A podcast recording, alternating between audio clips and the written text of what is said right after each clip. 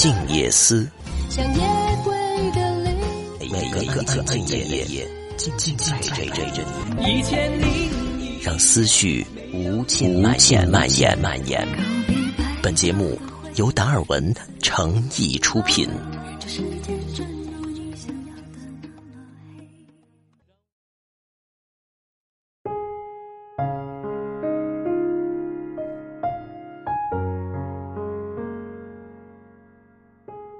共同和大家分享到的这篇文章题目叫《出身底层的人逆袭到底有多难》。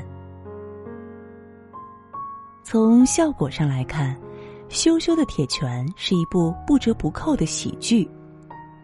开心麻花本身就是效果的保证，很多人看到这四个字就能预测到观影现场的捧腹大笑。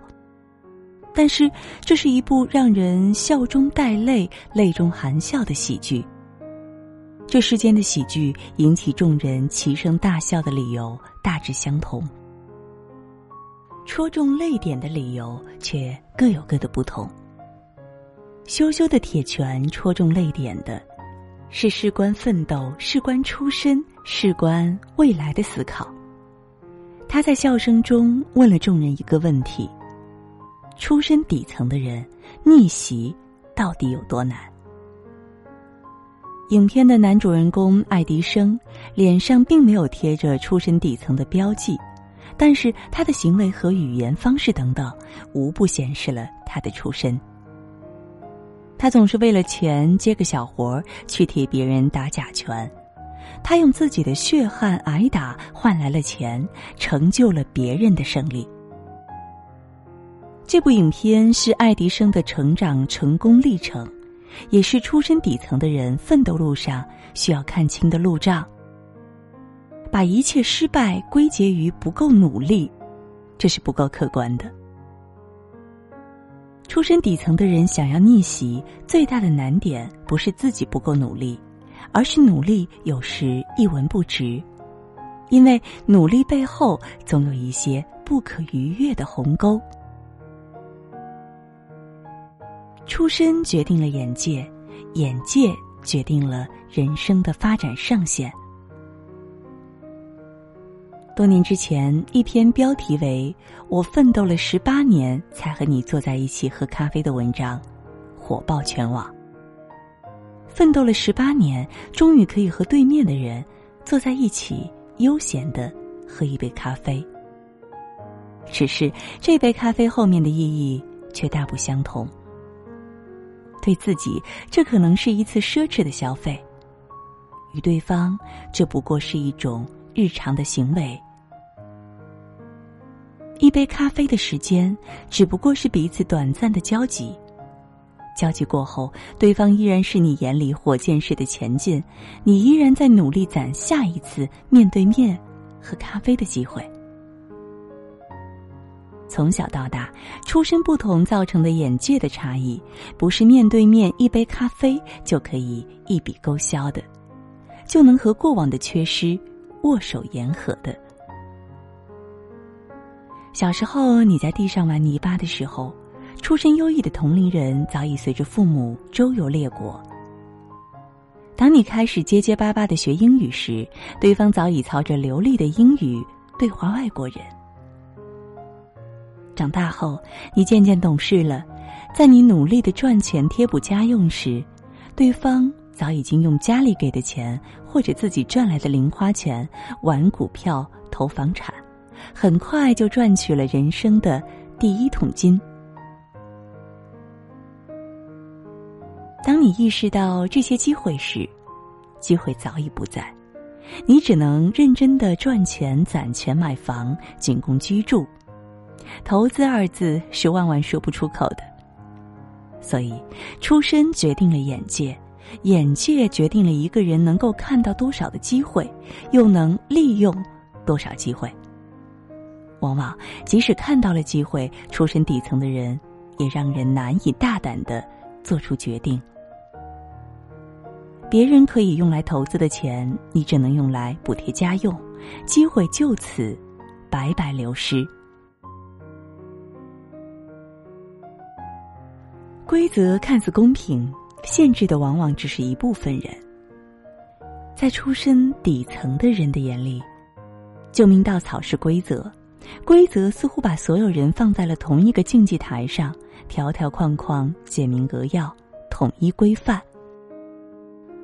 但是，规则永远只存在于一部分人的眼中，同时，规则限制的恰恰是这部分把规则放在眼里、视为救命稻草的人。羞羞的铁拳中，爱迪生和吴良同台比赛，爱迪生占据上风，吴良使出了杀手锏，死命的掰爱迪生的手指。马晓在台下向裁判投诉。裁判换了个方向面对两个拳手，假装没有看见这样的举动。所谓违反了规则的举动，如果被权威人士有意无意的忽略掉，那么规则便丧失了存在的价值。当然，大部分人的日常生活中，规则往往是清晰可见的，裁判也是公正无私的。譬如我们的高考。分数线对同一地区的每个人都是一样的，所以你以为清晰可见、不藏污纳垢的规则，就是铁规了吗？八十年代前后出生的很多人都见识过买户口参加高考的。出身底层的人永远难以用其他的资源置换规则，所以出身底层的人若想在高考中出人头地，只能够。头悬梁，锥刺股。而某些同学却可以换了民族和户口，轻松的玩转高考，如此简单。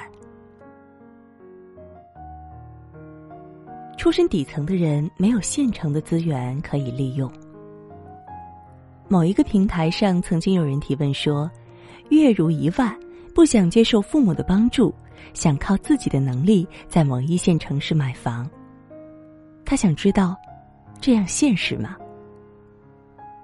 有热心的网友帮忙做了这道计算题，答案是不现实。事实上，出身底层的人是提不出这样的问题的，因为他们根本没有现成的资源可以利用，又哪里轮得上思考这资源要不要？这就是现实啊！一个小朋友去年刚入职场，入职某一个大型公司。他曾经愤愤不平地说：“和他一同入司的一个同事，想去哪个部门就去哪个部门。半年多的时间，那位同事把各个部门玩转了一遍。”那位同事认真的说：“只有每个部门都待过，他才能够弄清楚自己到底喜欢做什么，适合做什么。”事实上，大部分新人的经历是：公司哪里需要你。你才有机会成为哪里的螺丝钉。当然，资源不仅仅包括钱、人脉，还包括了信息、经验等等。出身底层没有现成的东西可以伸手即来，家里那些过来人只能够提供结婚生子的经验，却无力分享最新的社会资讯。圈子不一定是人脉，出身底层的人所处的圈子。只是人群。这些年，MBA 热不是热在学历本身，而是热在可以拓展人脉。几十万的学费，只要能交换到一张名片，一切都是值得的。所以，人脉到底有多么重要，无需赘述。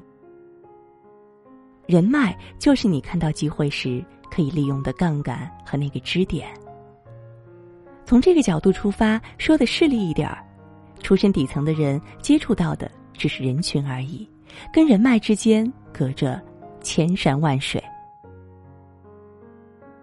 羞羞的铁拳中，爱迪生和马小换身之后，马小变成了爱迪生，他的铁拳变得软弱无力，成了绣花拳。爱迪生想寻求帮助，提升个人的实力。马小的父亲东哥建议去向卷帘门拜师学艺。原本以为这是马小父亲东哥压箱底的人脉，岂料卷帘门副掌门也只不过是混口饭吃的江湖术士。卷帘门的徒弟每天盯着碗里的饭菜和肉，以吃饱喝好为人生己任。虽然爱迪生确实在此收获了很多，但是一切也只不过是靠个人的悟性。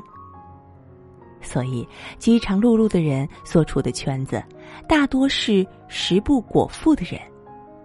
你饥饿难耐，求助的手却没有办法伸出去，因为对方也同样是家徒四壁。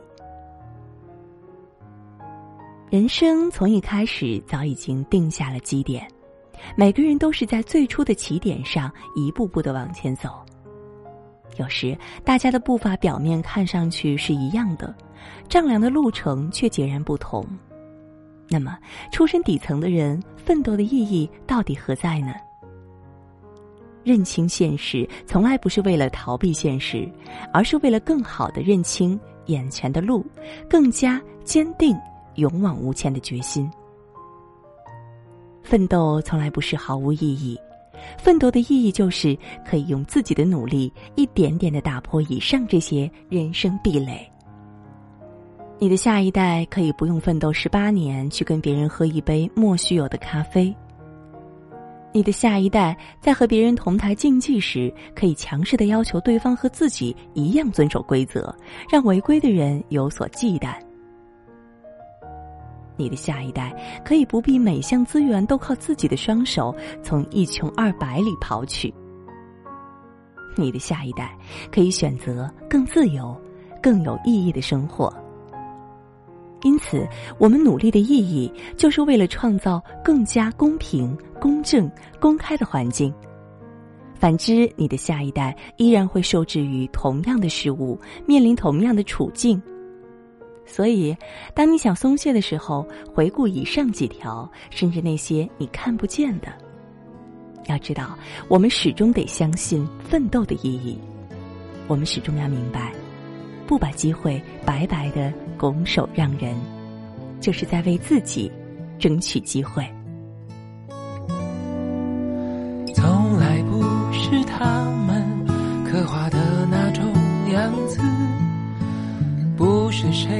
的王子讲不出煽情的字，在喧嚣的王国守护自己的寂寞。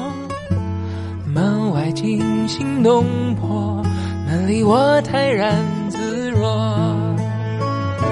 这一路走来，说不上多辛苦，庆幸心里很清楚，是因为还有那么，说这段旅途。这一路走来，还忍得住孤独，一个人聊胜于无，在滚滚浊世，绝不把梦。交出，尽管过程多残酷。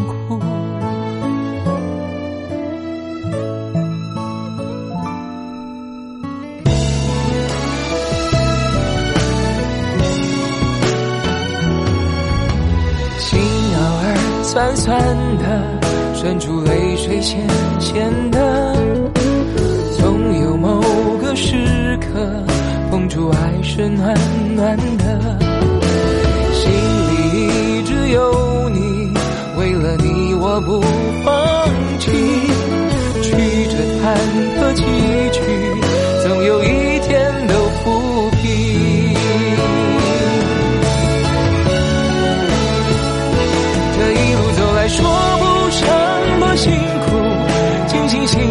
很清楚，是因为还有那么一点在乎，才执着这段旅途。这一路走来，还忍得住孤独，一个人聊胜于无，在滚滚浊世，绝不把梦交出，尽管过程多残酷。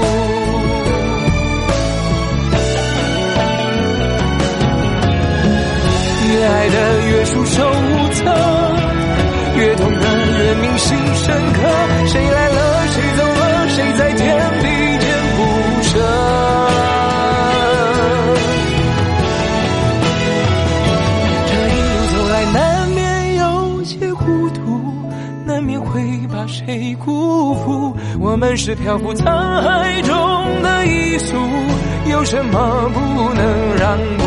这一路走来，什么都不算数。如果美丽的祝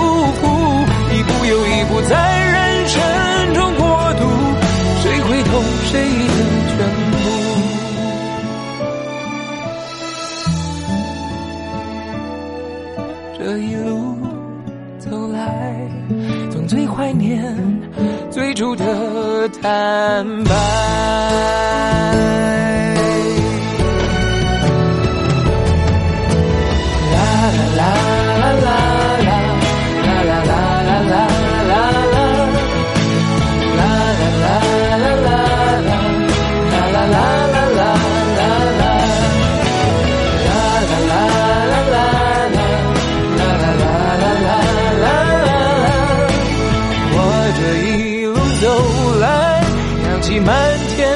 我